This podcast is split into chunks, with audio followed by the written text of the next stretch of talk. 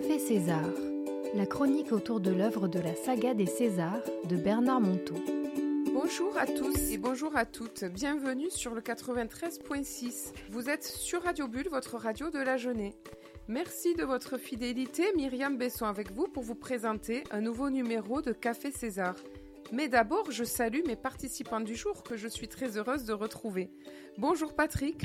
Bonjour Myriam, bonjour à toutes, bonjour à tous. Et bonjour Christelle. Bonjour Myriam, bonjour Patrick, bonjour, tout le monde. Et je vous propose de saluer nos auditeurs et nos auditrices parce que nous en avons rencontré hier soir à la conférence donnée par Sanji, euh, l'auteur du livre de César.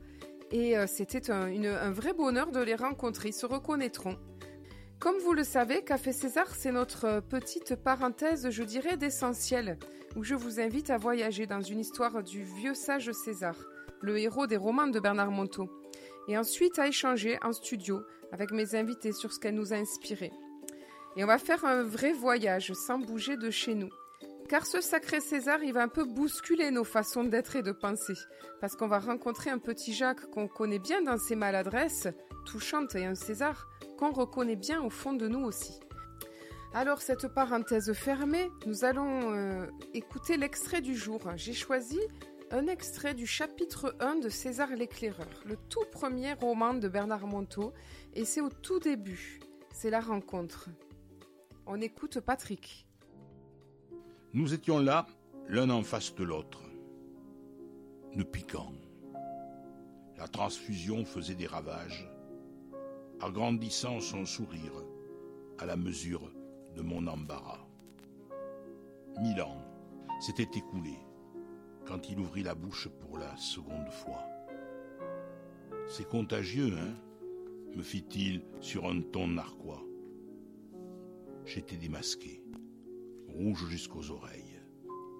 Comment lui, l'étranger, il savait donc tout de ce filtre magique qui nous liait J'en étais sûr. Il me regardait, transparent. Il avait des yeux juste pour ressembler aux hommes, mais il savait lire autrement. Rien à voir avec cet air suspicieux que l'on rencontre habituellement chez ceux qui nous jaugent. Non. Lui, visiblement, il s'amusait avec tendresse. Il s'amusait de mon désarroi. Je sentis qu'il connaissait tout de moi. Je ne pouvais pas me l'expliquer, j'en étais certain. Pour la première fois de ma vie, j'eus le sentiment étrange de n'avoir plus rien à cacher. Et cela eut pour effet de me soulager. Étonnant personnage quand même. Inexplicablement, je l'aurais embrassé. Inexplicablement, je me retenais de lui sauter au cou, m'accrochant désespérément à un... Mais ça ne se fait pas.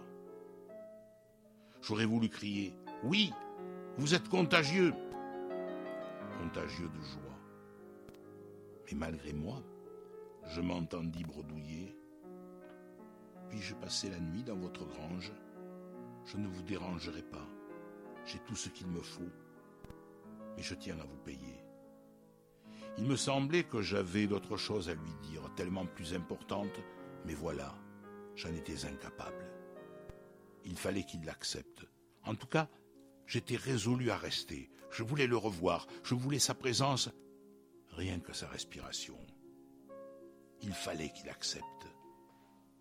Il me répondit, comme un homme qui, pour qui le temps ne compte pas, c'est-à-dire qu'il ne me répondit pas. Cela pouvait attendre. Il se pencha, rassemblant ses fagots, reprenant méticuleusement certains nœuds qui lui paraissaient trop lâches. Il n'en finissait plus, et je trépignais d'impatience. Était-ce pour provoquer le destin? Toujours est-il qu'en avançant, je lui ai proposé mon aide. De bonne grâce, il se recula, me laissant la charve de son bois. Et nous sommes rentrés en silence jusqu'à la grande bâtisse. Pas un mot, pas un geste de trop. On aurait dit qu'avec lui, tout dans l'univers prenait sa place exacte. Même le bruissement des arbres commentait notre passage. Décidément, il était contagieux. Voilà, c'était euh, un extrait de ce chapitre 1. Et avant de, lire un petit bout de la suite quand même, parce que j'aime bien ce terme de contagion, on va juste s'arrêter ici.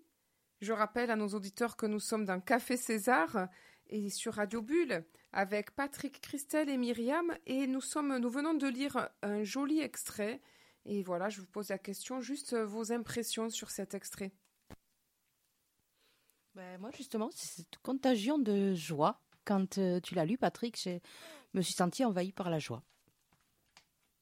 C'est communicatif quand on a des personnes qui ont ce charisme. Il y en a peu. Mais chacun, comme dit Bernard Monteau, doit pouvoir en rencontrer un sur sa route. On en rencontre un. Et je suis sûr que toi, Christelle, toi, Myriam, vous qui nous écoutez, vous avez très certainement en tête l'image de quelqu'un qui, quelque part, par sa manière d'être, de se comporter, a suscité en vous un élan de joie, comme vient de le dire Christelle. Ce charisme. Intéressant de, cet exercice que tu proposes finalement. Ben oui. Fermez les yeux quelques secondes et voyez l'image qui. Quelle, est la personne qui. Qui un jour nous a donné envie d'être. Euh, euh, qui, a, qui, a, transpiré la joie. Ça peut être dans le regard, ça peut être dans une parole. Hmm. Vous l'avez? Votre personne, moi je l'ai. Moi aussi. Ah, j'en ai plusieurs, moi, qui me sont arrivés. Hmm. Hmm. Moi, un en particulier. Et tu veux le dire? Oh, je veux bien. Il s'agit de Michel Barouem, qui était euh, là aussi le président directeur général de la FNAC et de la garantie mutuelle des fonctionnaires, que j'ai eu le, plaisir de rencontrer. C'était euh, en 1980-86 et il est mort un an plus tard. Et c'est vrai que j'en avais entendu parler et j'ai amené une commerçante de mon petit village de Soubirous. Elle s'appelle Madame Casassus. Et quand elle a vu ce monsieur, elle m'a dit Oh mon Dieu, c'est lui. C'est lui qu'il nous faut. C'est l'homme providentiel. Il irradiait il venait de perdre sa fille, Véronique. Et j'avais pensé que jamais il ne viendrait à Villeneuve-sur-Lot. Et il est venu, pratiquement, un mois et demi après avoir enterré sa fille. Avec euh, cette bonté, cette humanité au cœur. Même si, comme il le disait, je suis euh, anéanti à l'intérieur, mais malgré tout, il faut que j'avance. Et je lui ai posé cette question, une question qui me brûlait les lèvres, parce que tout le monde, à l'époque, euh, se demandait pour qui il roulait. Et il a eu cette phrase. Tu diras à toutes celles et à tous ceux qui se posent la question que je roule pour l'humain. Et l'humain n'est pas de droite, n'est pas de gauche. Tout ce qui est bon pour l'humain à mes faveurs, et je suis pour la dignité de tous. Que répondre? Et il est mort au mois de, dans un accident d'avion, pratiquement quelques mois après notre rencontre. C'était une rencontre providentielle. Exactement, et qui m'a qui, nous a profondément marqué. Nous sommes un certain nombre dans le Villeneuvois à ne pas avoir oublié euh, ce court passage dans notre vie de ce monsieur, euh, Michel Barouin, qui était, euh, avait été désigné conjointement par Jacques Chirac, dont il était l'ami. Il avait fait Sciences Po avec lui, et François Mitterrand, les deux, et comme président du comité du bicentenaire de la Révolution française en 1989. Et on avait déjà échafaudé un certain nombre de projets ensemble, et il aurait dû revenir à Villeneuve, puisqu'il m'avait dit je viendrai vous saluer, euh, tu peux dire aux copains que, je, serai là et il est mort quelques semaines après en Afrique. Voilà. Euh, on a une Moi, je rajoute rien là. Patrick m'a vraiment trop ému. Alors, on va peut-être continuer le livre. Hmm Je, moi, je voulais juste te dire sur, sur ton exemple, il m'est venu le regard d'une. euh, Là, dans l'instant, il m'est venu un, un regard d'une religieuse où j'achetais. euh, J'étais dans un monastère de passage et je voulais acheter une, une icône. Et cette religieuse qui était à la caisse, elle avait des yeux incroyables. Je crois que je n'ai jamais vu quelqu'un avec un regard où il y a. euh, c'est indescriptible. C'est comme si on y lisait euh, l'infini dans un regard. Comment dire autrement Je n'en sais rien. En tout cas, c'est euh, cet instant-là qui m'est revenu quand tu as fait, quand tu as proposé l'exercice. Oui, c'est vrai. Mais alors, ça veut dire que tous, nous sommes influencés un jour ou l'autre par, pour reprendre comme l'exemple de Bernard Monteau, par notre Guita. Bernard Monteau a eu avec Patricia la chance d'approcher Guita Malache. Nous avons tous une Guita qui nous attend ou que nous avons déjà dans notre cœur. Et il faut justement savourer ces instants de bonheur intense et ineffable que nous avons lorsque nous rencontrons des êtres comme ça qui nous dépassent. Parce qu'ils ont un charisme, pour reprendre l'expression de Madame Casasus, il, il, illumine, il illumine, on voit que lui. Et mon papa et ma maman qui l'avaient vu aussi m'ont dit Oh, Ouais. Mais quel homme Quel homme Eh oui. Le gars, il, il suffit, comme tu le disais par rapport à cette religieuse, qui porte le regard sur nous pour immédiatement se sentir important. Ah oui. Euh. Et, et en même temps, tout à l'heure, on évoquait le fait qu'on on n'est pas tous sensibles aux mêmes personnes. Et je vais peut-être casser le mythe Guita, mais j'ai- envie de le dire parce que la relation qu'elle a eue avec Bernard et avec d'autres qui ont été euh, vraiment subjugués, bah, il y a des gens qui étaient complètement indifférents. Et il y avait sa voisine à Sauveterre d'Alémance qui, euh, qui euh, et d'ailleurs, elle en jouait, qui, la, qui la voyait comme une simple mamie. Il y avait une infirmière qui venait qui disait alors mamie comment ça va? Il y avait des gens qui ne voyaient pas euh, autre chose qu'une mamie. Et d'ailleurs, elle ne cherchait pas du tout à, à- à montrer autre chose. Et c'est une petite anecdote que j'ai envie de raconter parce que on peut être touché par une personne vraiment parce qu'elle nous correspond et, et, et cette personne-là peut laisser quelqu'un d'autre complètement indifférent. oui, Il y a un mystère quand même dans Oui. la rencontre. Oui, oui, mais c'est c'est vrai. Et rappelle-toi cette phrase de Saint-Exupéry. L'essentiel est invisible pour les yeux, on ne voit bien qu'avec le cœur. Qu'avec le cœur, c'est ça. c'est là. Il y a l'ouverture du cœur. Ouais. Et il y en a qui ont le cœur qui est ouvert et qui vont être sensibles à ces personnes qui vont croiser sur leur route.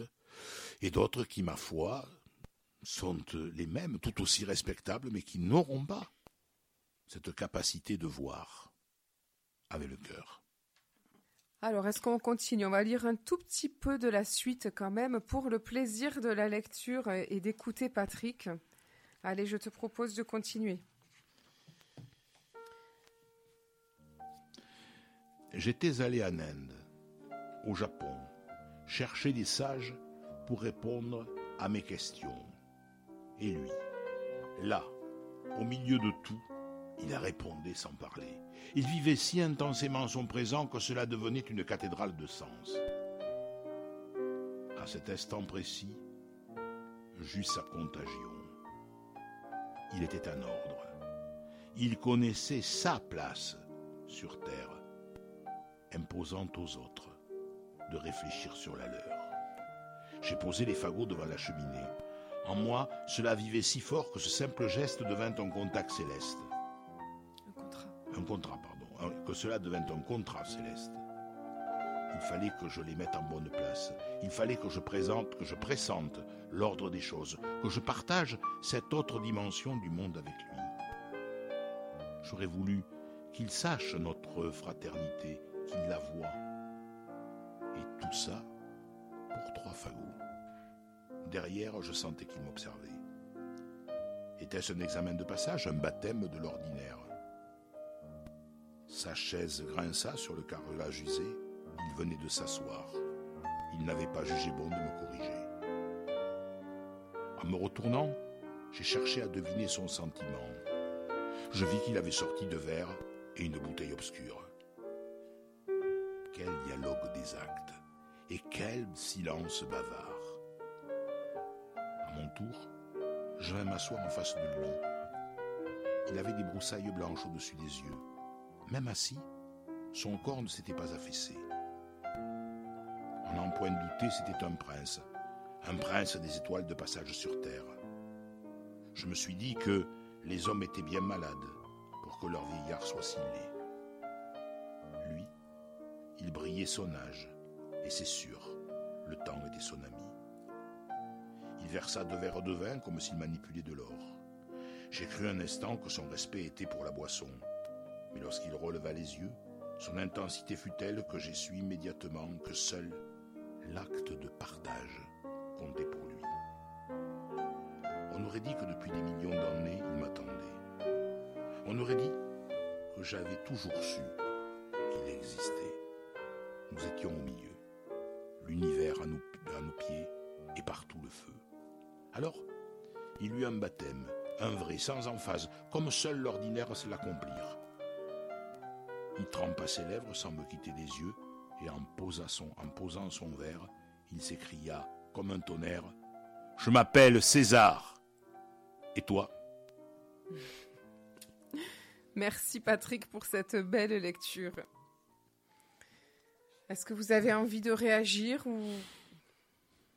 Ben, C'est la suite de ce qu'on a dit. Je pense que quand vous êtes avec euh, des, des êtres qui ont ce chemin de vie, vous ne pouvez que vous taire. Tout à fait d'accord. On voit la puissance que ce personnage a à travers les écrits. Effectivement, on a juste envie de le voir, de l'écouter et de ne rien dire d'autre. Et moi, ce, passage, euh, alors ce que j'aime dans ce passage, c'est au tout début, j'étais allée en Inde, au Japon, chercher des sages. Donc parcouru le monde pour chercher des sages pour répondre à mes questions. Et pour ma part, je vivais donc à 8000 km de la France et euh, j'étais sur une petite île exotique euh, avec des palmiers loin de tout. Eh bien, j'ai fait euh, le trajet inverse et j'ai pris l'avion et j'ai parcouru la Terre pour rencontrer un sage, celui du livre bien sûr, et qui se trouvait dans notre petit coin à l'époque du Lot-et-Garonne. À, côté d'Agem. À Saint-Nicolas de la Balerme. Oui, à côté, juste à côté d'Agem aussi. J'étais venu, mais j'ai pas eu de chance quand je suis allé le, pour le voir. Il n'était pas là. J'avais pas pris rendez-vous. Je pensais que là aussi c'était. Euh, il habitait dans un petit château ouvert à tous. Et eh oui, et eh oui. Et quand j'ai poussé la porte, j'ai vu le château, mais je n'ai pas vu les habitants du lieu. Alors moi, si je devais vous confier, ça prendrait du temps parce qu'il m'avait invité par euh, internet à venir le rencontrer quand je viendrais voir mes parents en France. Mais j'avais trop peur et donc je j'ai mis vraiment du temps. Et c'est un jour que j'ai dit allez, ça y est, je suis prête, j'y vais. Et, c'était vraiment euh, au-dedans euh, une, une, une, vraie, comment dire, un vrai challenge parce que euh, avec son passé d'arts martiaux, avec, ah, il était, voilà, il y avait tout, c'était connu qu'il fallait se présenter d'une certaine manière, pas n'importe comment. En se présentant, il y avait un petit jeu à l'époque proposé de se présenter avec sa petite misère du jour. Moi, je savais pas du tout qu'est-ce que ça pouvait être et comment on allait faire. Et donc, euh, c'est grâce à quelqu'un qui m'a vexé que j'ai pu me dire Ah ben tiens, la voilà ma misère du jour. Je suis celle-là, cette, celle que j'ai aperçue à travers le miroir de ce qui m'était renvoyé, puisque je coupais la parole à tout, le monde euh, et donc je me suis trouvée superficielle. C'est comme ça que je me suis présentée.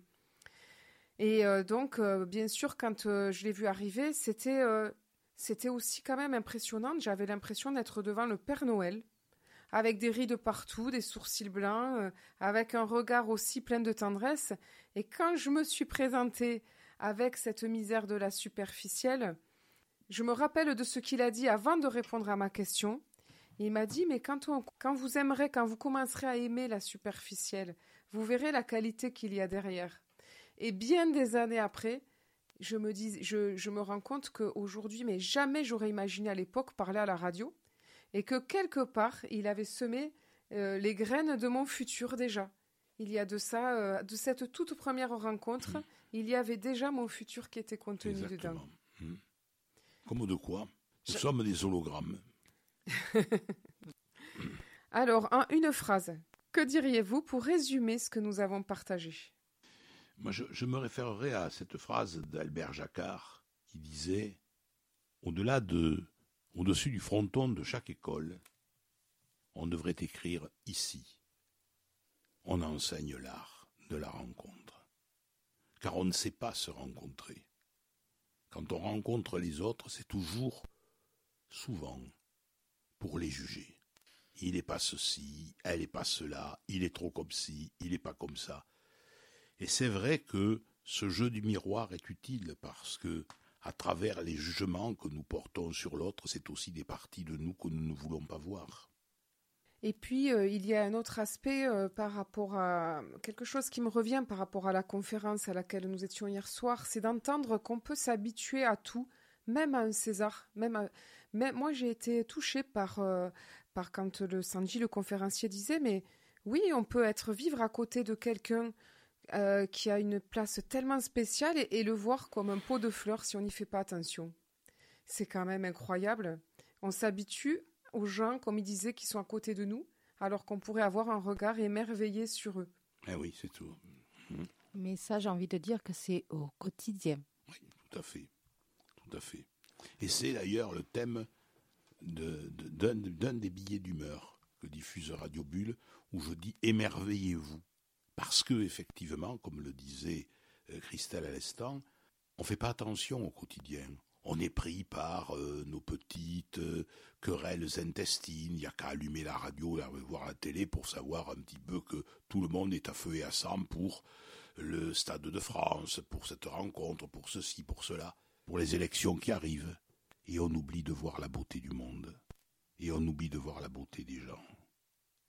Et, si on s'arrêtait deux minutes pour observer l'humain, qu'est-ce que nous sommes beaux? Mais le problème, c'est que nous l'avons oublié. Mm. Et même dans nos familles, mm. c'est malheureusement quand une personne disparaît qu'on se rend compte à quel point on a oublié de la regarder mm. et d'en profiter. Et sur ces belles notes, c'est déjà le moment de se dire au revoir. C'était Myriam Besson avec vous pour Café César sur Radio Bulle 93.6. Merci à Patrick et Christelle pour leur chaleureuse participation. On se retrouve dès la semaine prochaine, même jour, même heure, sur votre radio de la Jeunesse pour la suite de nos aventures et des aventures de César. N'oubliez pas que vous pouvez vous aussi participer et devenir un des invités du jour. N'hésitez pas, le studio est ouvert. Vous pouvez me contacter à myriam.radiobulle.net ou sur Facebook à Café César. Au revoir tout le monde.